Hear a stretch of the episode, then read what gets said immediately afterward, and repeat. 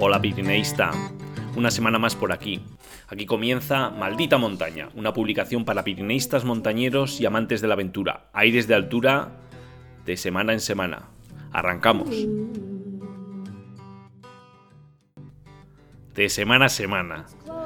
Pero como, como sabéis, de semana a semana eh, llega a vuestras bandejas de entradas un boletín con pues eh, historias inspiradoras, lugares, reseñas, noticias, a un juego, ¿no? Os presentamos un, lugar a, a, encontrar en el Pirineo. Todo ello llega a vuestras bandejas de entrada de manera regular semana a semana. Y creemos, hemos creído que qué mejor que acompañarlo de este espacio sonoro, Maldita Montaña, que tiene sus, in, sus inicios allá por el comienzo del confinamiento. Han pasado ya meses y que de alguna manera va a ser una, una eh, resurgir, redefinición, llamémoslo, de este espacio sonoro, pues eh, para que os llegue de manera más regular, semana a semana. Y repito, semana a semana. Así que tratamos trataremos de cumplir este compromiso semana a semana y nos vemos por aquí. Soy Eduardo Azcona y esto es Maldita Montaña. Un abrazo familia, arrancamos. Llévatelas. Te mantendrán los pies secos. Si consigues sobrevivir, pégame un toque. Para evitar que la civilización le intoxique, decide huir. Y adentrarse solo en estos parajes, perdido en la naturaleza salvaje. Oh, Dios mío. ¿Qué he hecho? Siento a que tengas que caminar 1600 kilómetros para... Ah, termina la frase. ¿Por qué tengo que caminar 1600 kilómetros? Soy Viajero y Travesía presentan Maldita Montaña, aires de altura para toda la semana con Eduardo Azcona y Usua Don Blas. ¿Te sientes sola? Estaba más sola en mi vida real que aquí.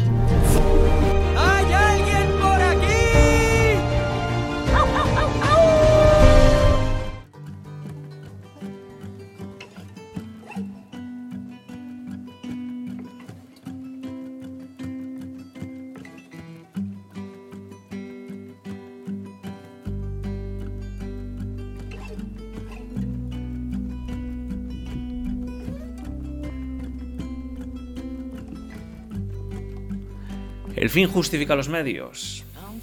Qué pregunta, ¿eh? ¿Cómo arrancamos? Creo que tampoco sabéis a qué me refiero. ¿Qué medios? ¿Cuáles son justos? ¿Importan las maneras, el estilo? ¿Es algo que deba importar a cada uno? ¿Lo tenemos que acotar entre todos y todas? ¿Estamos compitiendo? ¿Pero con quién? ¿Para qué? ¿Cuántas preguntas, eh? Muchas preguntas surgen de la evolución de nuestro deporte, si debemos llamarlo así. Yo soy de los que creo, al igual que supongo muchos de la mayoría que aquí me escucha, que es más una filosofía de vida o que trasciende a una mera actividad física. No lo veo como una competición, sino como un reto, o a lo sumo, una competición común uno mismo, ¿no? Pero los tiempos cambian y de qué manera. Queremos ir más rápido, más lejos, más alto y lo hacemos mirando también al que tenemos al lado competiciones, carreras. El llegar a lo más alto justifica el cómo. Creo que ya podéis intuir por dónde me voy aproximando, ¿no? Hacia dónde vamos. Más adelante te traigo el debate de esta semana sobre el uso del helicóptero en expediciones en el Himalaya. El helidoping le ha llamado. Ya se ha acuñado este nombre a este nuevo concepto. Para mí el fin no justifica los medios, el fin lo es todo, la montaña, la línea, el estilo. Por ello no lo debiera justificar, pero partiendo de uno mismo, partiendo de ahí. Pero como os decía, los tiempos están cambiando y puede que la parte de trascendencia de una actividad tan noble como el montañismo se está perdiendo. Muchas preguntas y pocas respuestas. En el boletín os preguntaba, ¿qué crees tú?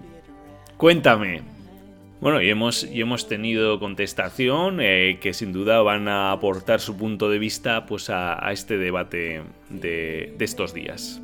Ejemplo, tenemos a Rubén Laparra que nos dice, en mi opinión los helicópteros deberían estar para emergencias y no para logística. Como siempre, gente buscando récords, ganar dinero con expediciones y dejar su nombre grabado pero olvidando la verdadera esencia. Cuánta razón tiene Rubén que muchas veces pues igual no hay recursos para salvamentos, para rescates y sin embargo sí hay para estas eh, labores de logísticas y, bueno, ya el que eh, se estén transportando a personas entre campamentos pues ya me parece pues mm, como, como ya alarmante, ¿no? Eh, cuando tenemos todos claro que no todo vale para ascender.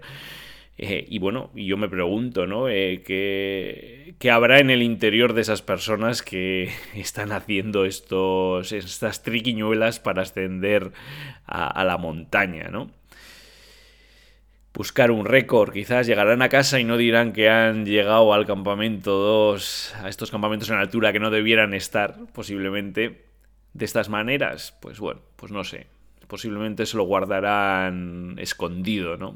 Estas, estas triquiñuelas. Y bueno, tenemos también más contestaciones. Eh, tenemos aquí a, a la aventura que nos dice: el fin justifica los medios. Y nos responde, ¿no? La respuesta para mí es sencilla, vive y deja vivir. Cada uno debe ser libre de elegir su camino, su forma de hacer montaña, ni mejor ni peor, no creo que debamos juzgar. En teleférico, con oxígeno, en helicóptero, en mula, despacito, corriendo, por la vía fácil, por la vía difícil, cada uno sabrá lo que quiere y puede hacer. Solo se trata de regular la actividad y que todos tengamos nuestro espacio.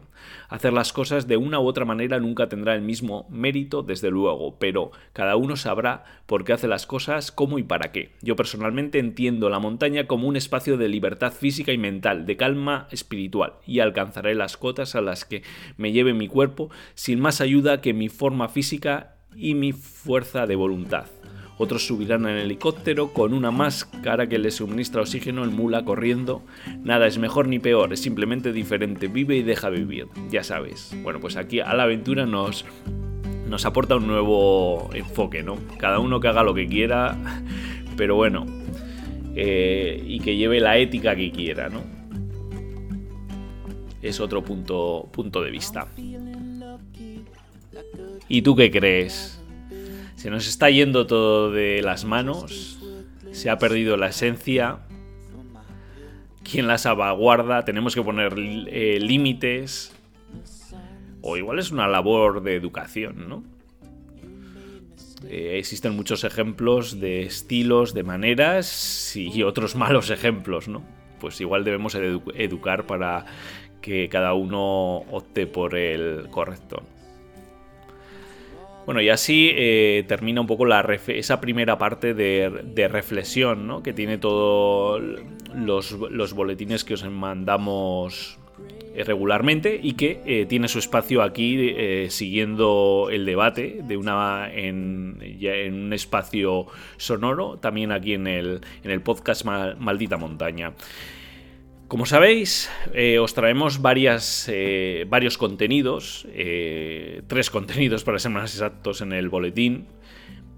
uno es el que pone título al, boletín y en el que de alguna manera centraremos, centraremos el, el, podcast. Maldita montaña. En este caso son las vías ferratas, ¿no? Y os traíamos un contenido muy interesante pues para aquellos neófitos y que quieren de alguna manera adentrarse en, este, en, este, esta actividad de aventura.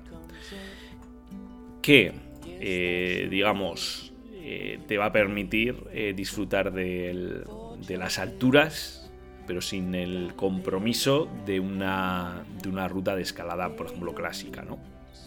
Si es verdad que tenemos que hacer mucho caso a la graduación, hay diferentes diferentes modos de graduar las ferratas, luego, luego hablaremos un poquito más. Pero eh, sobre todo tenemos que hacer caso a la, graduación porque nadie se piense que esto pues eh, es cualquier cosa, ¿no? Hay que es una actividad de riesgo también, está controlado porque tenemos, digamos, eh, estamos asegurados por estas líneas de vida que, que, hay a lo largo de la vía ferrata, pero tener claro que, pues, eh, que hay que mirar el, grado de compromiso que vamos a tener, porque la dificultad de la ferrata, porque hay algunas que pueden ser muy acongojantes. ¿eh? y luego, bueno, dependerá también de, cuál es la equipación, ¿no? Eh, cuando se ha reequipado o lleva la equipación de, del momento en el que se instaló, ¿no? Eh, por, por entrar un poco en harina, ¿no? que es una vía ferrata. Pues al final es una instalación artificial que se ha colocado en una pared rocosa en un itinerario vertical o horizontal para subir con cierto grado de seguridad. Como os decía, pues habrá unas líneas de vida, eh, tendremos escaleras, tendremos clavos, pasamanos, rapas, cadenas, tirolinas, eh, puentes tibetanos, por ejemplo. Y, bueno, pues hay vías muy clásicas que se encuentran en los Alpes italianos, en Francia, Suiza, Alemania. Y bueno, tenemos también eh, por aquí, pues Mm, rutas de, vía ferrata también muy interesantes, ¿no? Al final, como os decía, pues tendremos que elegir la apropiada y, que se adapte a nuestro nivel. Eh, por hablar un poquitín de historia, ¿no? ¿Dónde surgen las ferratas? A ver, al final eh, es difícil, yo creo, saber cuál fue la primera ferrata, ¿no? Eh, pero sí es verdad que hay, eh, hay una que tiene como. que, se pone como, como ejemplo, como, como decir, esta es la primera ferrata. Entonces, esta, estas primeras instalaciones pues surgieron en Austria, en una montaña de 2.995 metros. No os voy a decir el nombre, os dejaré el enlace para que lo veáis, porque vaya, es impronunciable. no voy a caer en ese error. Entonces, bueno, os dejaré el enlace, que ya sabéis que lo tenéis también en el boletín, pues para ver estas primeras primeras eh, instalaciones ¿no? de Villa Ferrata. Era en, en 1843, para que os hagáis una idea. Eh, luego, bueno, pues ahí en Austria es donde surgen varios de, estas instalaciones y luego son muy importantes las de las Dolomitas, ¿no? Eh, que es allá por el 1900, ¿no? Muchas zonas montañosas de Europa, pues como veis, pues ya contaban a finales del siglo XIX con estas instalaciones de vías ferratas pues los soldados las utilizaban para llegar a puestos de avanzados en zonas de difícil acceso, por ejemplo en los Alpes, ¿no? Y bueno, eh, hay eh, vías ferratas muy clásicas en las Dolomitas que se utilizaban pues para para, para acceso de militares, ¿no? Porque al final son eh, zonas rocosas, estratégicas, de difícil acceso, y bueno, pues era la manera de, de llegar, ¿no? Entonces, bueno, pues eran muy utilizadas en la, eh, durante las, estos eh, periodos convulsos de Primera y eh, Guerra Mundial, sobre todo, y Segunda Guerra Mundial. Y luego, bueno, con el fin de las guerras, pues estos enclaves se utilizaron, dejaron ese fin militar, pues para convertirse en senderos, pues que, que, han sido, pues, que han sido y son muy frecuentados por senderistas, montañeros y por amantes de las vías ferratas, ¿no? Tenemos muchos ejemplos, pues la ferrata de las trincheras en la Marmolada, la ferrata de Ivano Divona, eh, Monte Cristallo, Camino de los Alpinos, en la Dolomitas, eh, bueno, hay muchos ejemplos. Estoy haciendo mucha mención a las Dolomitas porque la verdad es que en las Dolomitas, en estas montañas que no llegan a las alturas de, otras zonas de, los Alpes, ¿no? pero son tan escarpadas, tan espectaculares y tienen unas ferratas clásicas pues mm, que bien se merecen un viaje, ¿no? Ahí yo la verdad que estuvimos en, una Semana Santa eh, con el objetivo de hacer vías ferratas y bueno, pues las dolomitas se encontraban cargadas de nieve aún. Obviamente, lo deberíamos haber mirado antes de, ir allá y, y, bueno, estaba, pero sí, las montañas estaban desiertas, ¿no? Y fue, no pudimos hacer esas vías ferrata, pero lo disfrutamos de una manera pues muy, muy especial, ¿no? Eh, las, las Dolomitas, yo os recomiendo un viaje mirar si vuestra actividad va a ser hacer, hacer vías ferrata, pues podéis mirar bien la época os recomiendo que escojáis una época mm, que no esté una, época no sea de temporada alta, pero bueno, que tampoco sea tan temporada baja como que no podáis hacer la actividad, ¿no? Porque hay obviamente nieve en, las alturas. Eh, pensar que estas vías ferratas pues muchas veces eh, son utilizadas para llegar a, a, cimas, entonces os podéis hacer una idea de cómo pueden estar en una época en la que hay nieve y hielo en la montaña. ¿Qué equipo vamos a necesitar? ¿Qué se necesita para hacer una vía ferrata? Bueno, pues al final el equipo eh, va a ser muy semejante al de la escalada. Puede, eh, vamos a necesitar, obviamente, el casco para evitar eh, pues que tengamos problemas con caída de rocas, con algún golpe que nos podamos dar en la cabeza, necesitamos un arnés, necesitaremos el calzado y ropa adecuados, podremos llevar una mochila, eh, para llevar el equipo. Y necesitaremos aparatos para asegurar, eh, descendedor, cuerda, mosquetones, cintas expreses. Este equipamiento al final va a ir en consonancia con la dificultad de la, ruta, pero pensar que en algunas eh, dificultades de vía ferrata, pues puede ser que necesitemos asegurar con cuerda un paso, además del elemento de amarre con absorbedor de energía eh, propio de las eh, vías ferratas. Eh, este elemento que no sustituye, como os decía, a otro tipo de equipamiento como cuerda para asegurar y demás, pues bueno, es un elemento eh, propio de, estas instalaciones, ¿no? Eh, que, ¿Por qué un elemento de amarre específico para vía ferrata? ¿no? Pues al final se trata de un disipador de la energía en caso de caída. Eh, pensar que no nos sirve que nos atemos al arnés un par de vagas en la que vayamos alternando por la línea de vida, ¿no? Al final pensar que si caemos, bueno, si hacemos al final la relación y calculamos el factor de caída es enorme.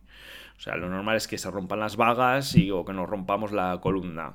O sea, Necesitamos un elemento que es este absorbedor de energía que lo que hace, pues, bueno, hay, hay diferentes tipos, eh, al final puede ser un, sistema que va por el que desliza una cuerda y nos va eh, y absorbe la caída, puede ser una vaga que se va descosiendo y que absorbe también ese golpe. Eh, al final es, es, un elemento esencial para realizar una vía ferrata. Como os decía, pues que si utilizamos una vaga, el factor de caída es enorme y corremos un riesgo enorme también. Puntualización. No debemos enganchar nunca una cinta entre este elemento de amarre y el arnés. Pensar que eh, estamos evitando que se descosa la vaga, no damos eh, libertad para eh, absorber la energía. Así que lo, debéis tener en cuenta. En el contenido, bueno, pues hemos hecho una selección de algunos eh, equipamientos eh, que hemos creído, de diferentes marcas que hemos creído conveniente. ¿no? Luego pasamos a lo que es la técnica de progresión en vía ferrata ante todo, pensar que es una actividad que puede entrañar también riesgo, por lo que tenemos que avanzar con calma, medir cada paso, ¿no? Que es el error es que a menudo es percibida como una actividad fácil de iniciación y eh, no es así. La vía ferrada es una actividad con riesgo, así que lo debemos tener en, en, cuenta. Entonces, en el contenido hemos recopilado una selección de consejos técnicos para progresar en vía ferrata eh, con estos eh, pues consejos pues eh, desde reglas básicas ¿no? como que siempre tenemos que estar asegurados al cable. Tenemos que mantener siempre como mínimo una cinta conectable, conectada al cable de seguridad utilizamos un método de progresión en Y digamos en Y. Lo entrecomillamos Y que consiste en que con los dos cabos del, amarre del disipador, eh, con dos mosquetones, pues vamos alternando en la línea de vida. De manera que en todo momento tenemos una cinta conectada a cable de seguridad. otra regla básica, una sola persona por tramo de cable. Cada tramo o distancia entre cada anclaje, solo debe haber una persona, mm, de manera que eh, no interfiera la caída de esta persona al resto del, equipo ¿no? que está haciendo la ferrata. Pensar que, eh, pues vale, al final son anclajes que, bueno, pues que están dimensionados, pues sobredimensionados, pero bueno, si una persona cae por un por un, eh, un, un, cable, pues va a arrastrar al siguiente y bueno, pues ahí estamos asumiendo un riesgo elevado. ¿no? Y luego, bueno, tener eh, otro de los aspectos importantes es que puede ser que nos vayamos cansando y que en algunos casos puede ser que, que, tengamos que ascender por zonas que hasta puedan extraplomar, ¿no? Pues, oye, pues no pasa nada, eh, nos ponemos en posición de reposo, elegimos un lugar en el que nos anclamos y el propio elemento disipador pues tiene un tipo eh, suele tener un punto en el que podemos eh, con un mosquetador pues anclarnos pues a un elemento de amarre y descansar relajar los brazos siempre que se necesitas necesites hacerlo pues nos anclamos y, lo hacemos ¿no? y luego como os decía anteriormente eh, si hay un paso complicado pues utilizamos la cuerda. Es, ya veremos luego las dificultades. De, hecho, voy a, voy a ir ahora a continuación, pero en determinadas eh, dificultades de mm, vía ferrata, pues puede ser que algún punto lo tengamos que asegurar, de manera que utilizamos técnicas de la escalada con un elemento, pues eso, para asegurar con la cuerda y, bueno, pues eh, aseguramos las vías ferratas, pues al final se, hay diferentes escalas. Eh, lo que una de las más utilizadas es la nueva escala de Husserl, ¿no? que es que al final pues nos va a dar una graduación de diferente grado de dificultad. Por ejemplo, K1 puede ser fácil, K2 poco difícil, K3 algo difícil, K4 difícil, K5 muy difícil, K6 extremadamente difícil. Y bueno, y aún podemos tener algunas vías ferratas que estén fuera de escala. Entonces yo os recomiendo que em, para iniciación, pues bueno, os mováis entre K1 y K3. Sería lo, ideal. K2, por ejemplo. Y os voy a hacer por último, pues ya para cerrar este contenido, un repaso pues, a vías eh, ferratas eh, clásicas y famosas eh, que, tenemos, que hay en, España. ¿no? Pues, empezamos por la, más larga, ¿no? Nos gusta acuñar acuñar a, las cosas, ¿no? Conceptos, ¿no? Por ejemplo, la más larga, ¿no? La vía ferrata de la Ermida, Un K3 que la propia ferrata nos puede llevar una hora y media y eh, que se encuentra en Cantabria, en el municipio de Peñarrubia, en el desfiladero de Río Deva, entre la costa y los picos de Europa, ¿no? En esa zona. Y bueno, está gestionada por una empresa, aunque el acceso es libre, pero sí nos piden que nos registremos cuando lleguemos a la vía ferrata. Luego pasamos a la vía ferrata de Baumes Corcades, un K4 de 2 horas 25 de ferrata, que se encuentra en, Centelles, Barcelona, y es una de las más populares. tendrás que reservar entrada para acceder. Es muy, muy concurrida, tenerlo en cuenta. Pasos laterales, puente nepalí de 68 metros, bueno, muy variada, hacen que la vía eh, sea un, itinerario deportivo eh, que nos pondrá sin duda a prueba. Luego nos vamos a la vía ferrata de San Feliu de Guisols o Cala de Moli, un K3 de hora y media de ferrata.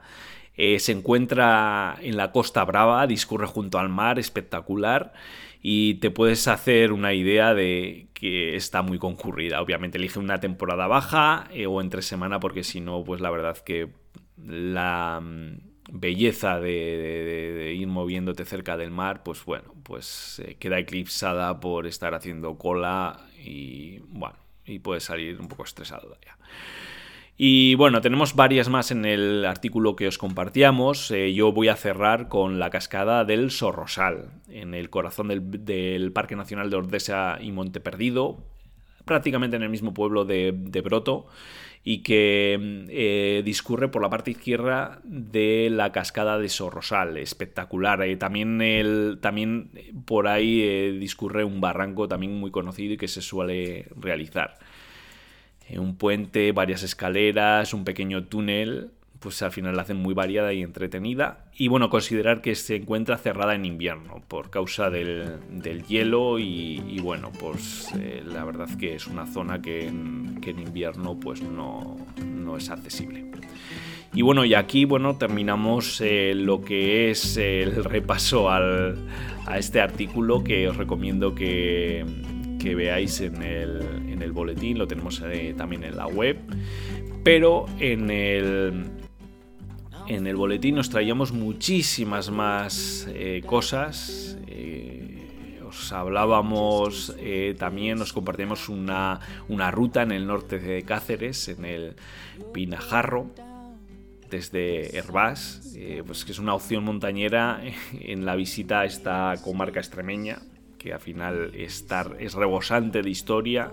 Si es la primera vez que viajáis a la zona, no os perdáis eh, algunos de los tesoros como el barrio judío de Herbás, las termas romanas de Montemayor, la vía romana de La Plata o Granadilla, una antigua villa amurallada.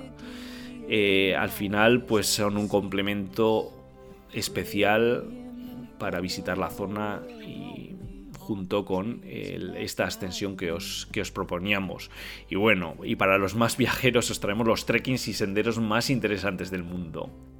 ¿Cuál crees que es el sendero más atractivo? Bueno, para ello os hacemos una selección.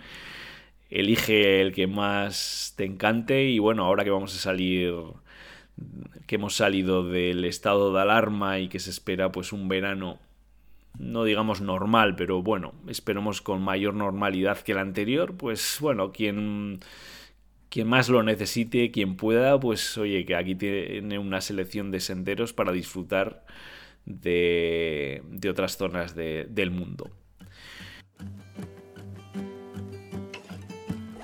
Buscamos este lugar. Bueno, como sabéis que como, cada semana os, buscamos entre todos un lugar en los Pirineos. Bueno, al final os, proponemos un juego. Os, presentamos una, foto y os damos unas pistas. Eh, en esta ocasión, la foto es de una de una flor. No es un lugar, pero sin embargo la podéis ver mucho por los Pirineos. Exactamente lo que buscamos esta vez no es un lugar, sino que es esta planta que florece en primavera y que en algunos hayedos la podemos encontrar poblando el sotobosque. Ahí van las pistas. Esta especie de jacinto endémico de Europa lo podemos encontrar en el centro y sur de Francia y norte de España, principalmente en el eje cantábrico-pirenaico y algunas zonas del sistema ibérico occidental. Su hábitat preferido es la sombra de un hayedo, en suelos fértiles y profundos. Y va la tercera pista con la que terminamos. En zonas templadas de la cornisa cantábrica florece en marzo, sin embargo, en las cotas más altas, alrededor de 1800 metros. Su floración se puede retrasar hasta junio, antes de que las hayas echen sus hojas y los jacintos queden sometidos a su sombra. Así que, que bueno, os recomiendo que, que vayáis a, a la web o al boletín para ver la foto, porque si no me resulta un poco difícil transmitiroslo aquí a viva voz, pero bueno, para que os, hagáis una idea, es una especie de jacinto y tiene unas florecillas que son violetas. Así que con esa información a ver si es suficiente y si no podéis ver la foto, como os decía, en el boletín o en la web. Y vaya, no sé si has acertado la de la semana pasada, ¿no? ¿Cuál fue el lugar de la semana pasada? Pues el lugar de la semana pasada era el Perdiguero, cuyo nombre aunque no está claro, podría deberse a la presencia de perdices nivales o sus mares pedregosos. La primera ascensión pudo correr a cargo de Parrot en 1817 o de Lezat y su guía Jean-Marie Redonet, Michot en 1850. El Perdiguero, 3.222 metros, es el punto culminante de la zona Claravide-Possets, que, según el listado oficial, reconocido por la UIAA y recogido en el libro Pirineos Guía de los 3000 de Luis Alejos, concentra un total de 42 3000. buena zona eh, para hacer montaña.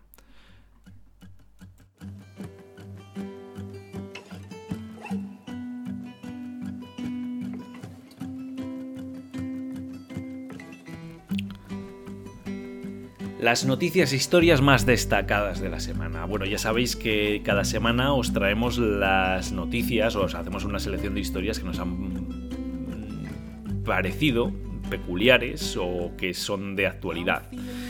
Eh, esta semana, por ejemplo, hablábamos que iniciábamos esta sección con, en el Himalaya, ¿no? donde, bueno, pues la verdad que la situación está siendo muy complicada en el Daulahiri y en el Everest, que se están totalmente sobrepasados por evacuaciones y casos de, de COVID. ¿no?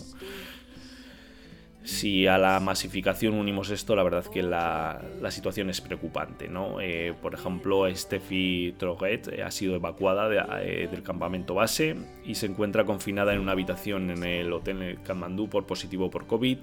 Por su parte, Carlos Soria y su equipo pues siguen esperando en el campamento base de Daulahiri donde dicen, oye, donde mejor estamos es aquí, porque la verdad que la situación es complicada. Y en el Everest pues las cosas no están mejor. Alex Chicón y sus compañeros de expedición pues han dado por terminada la aventura. Damos por concluida la expedición por responsabilidad a la vista del avance de la pandemia, nos decía Chicón en sus redes sociales. Y bueno, eh, eh, Oria, Caliban, Sanu, eh, Peter, Hamori, Marius Gay eh, como sabéis, pues estaban intentando una nueva ruta en el Daulahiri, en la lista noroeste, y bueno, han tenido un percance a 6.800 metros, una, avalancha ha golpeado la tienda mientras dormían y pasaban la noche, y al final pues han tenido que refugiarse en una pequeña cueva eh, para al día siguiente pues alcanzar la seguridad del campo 1. La verdad que, que un buen susto. Eh, la última noticia es que al final terminan su aventura, eh, han creído que las previsiones de mal tiempo para los siguientes días, días pues eh, iban a evitar eh, cualquier intento y con este percance pues al final dan por terminada su intento a la arista noroeste. Y bueno, os hablábamos, como hemos comentado, eh, del elidoping, cómo hemos comenzado este, este podcast, ¿no? Eh, que cómo, cómo, está el patio. ¿no? Eh, la polémica de la semana ha sido el uso que se está haciendo en las expediciones de, del helicóptero para transportar material y hasta personas entre campamentos de altura. ¿no? Y os compartíamos un hilo de, de Chris Anapurna que nos, nos pareció muy interesante. ¿no? Que, que bueno, que da una, su visión sobre pues hacia dónde van, van los tiempos ¿no? y cómo se ha acuñado pues este, este término al final pues nos comentaba ¿no? que al final no por solicitud de los clientes sino por decisión de la agencia para corregir su fallo de organización se utilizó el helicóptero para poder equipar la montaña y abastecer con oxígeno y cuerdas a los clientes atrapados en el campamento 4 a falta de cuerdas esto en el Anapurna y nos eh, comentaba eh, Chris pues que en la prensa ya se utiliza el término helidoping y nos comentaba, bueno, de quién lo, quién lo ha acuñado. Y nos daba su punto de vista. No se debería aceptar y dar por válida una ascensión donde transportar al cliente a campos de altura.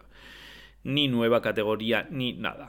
Bueno, hemos hablado eh, ampliamente al inicio de este podcast de cuál era nuestro punto de vista, eh, que había muchas preguntas y bueno, y os hemos eh, aportado también algunos puntos de vista de, de oyentes. Eh, bueno, desde aquí eh, transmitir bueno, las gracias por, esos comentarios que nos transmitís eh, semana a semana y que de alguna manera enriquecen el debate, ¿no? Luego, bueno, otra de las noticias era, os preguntábamos, ¿no? ¿Habéis visto el vídeo de bajando de Laila Peak? Bueno, la verdad que es espectacular la extensión y bueno, y el descenso en, en esquís por Andrés Bargiel y su compañero Jedretz. La verdad que es espectacular y que bueno, eh, podéis ver el, vídeo en, en, el boletín, la verdad que es espectacular. Quienes están aún con su intento han hecho ya la, han concluido la fase de aclimatación para el Everest, es Kilian Jornet y, y David Gotterer. Al final, pues muy contentos, pues tras el último día de aclimatación en el que se acercaron a los 8.000 metros en la pared del Lhotse, saliendo desde el campamento 2, que para que os hagáis una idea se encuentra a 6.500 metros. Buena, buen desnivel, buena aclimatación y que bueno, estaremos atentos al ataque a su objetivo, el Everest por la arista oeste y aunque no lo han confirmado, pues eh, se da por hecho que intentarán posteriormente la travesía hasta el Lhotse. Si hay fuerzas y si hay, si hay energías y si el tiempo lo permite. Y bueno, para, terminar, eh, os planteábamos si sabes de dónde viene la expresión hace un frío que pela. ¿Que no lo sabes? Pues tiene que ver mucho con el Himalaya. Y os recomiendo pues que os suscribáis al boletín y ahí tenéis la respuesta a esta cuestión. ¿Sabes de dónde viene la expresión hace un frío que pela? Pues bueno, con esto cerramos. Como sabéis, también en el boletín tenéis la foto de la semana. Os, eh, animamos a compartir etiquetándonos a arroba travesía pirenaica y compartiendo con el hashtag travesía pirenaica. Bueno, ha sido un placer. Espero que os haya gustado la charla de hoy, este repaso al boletín de, la semana. Eh, nos podéis poner comentarios, eh, mandar emails, qué os ha parecido, eh, os parece interesante, seguimos por esta línea. Bueno, un abrazo y nos vemos la próxima semana, de semana a semana. Y como decía Jack Kerouac, porque al final no recordarás el tiempo que permaneciste en la oficina o arreglando tu casa, ve y escala esa maldita montaña. ¿Has pensado en abandonar? Oh, solo una vez cada dos minutos o así. Si quieres algo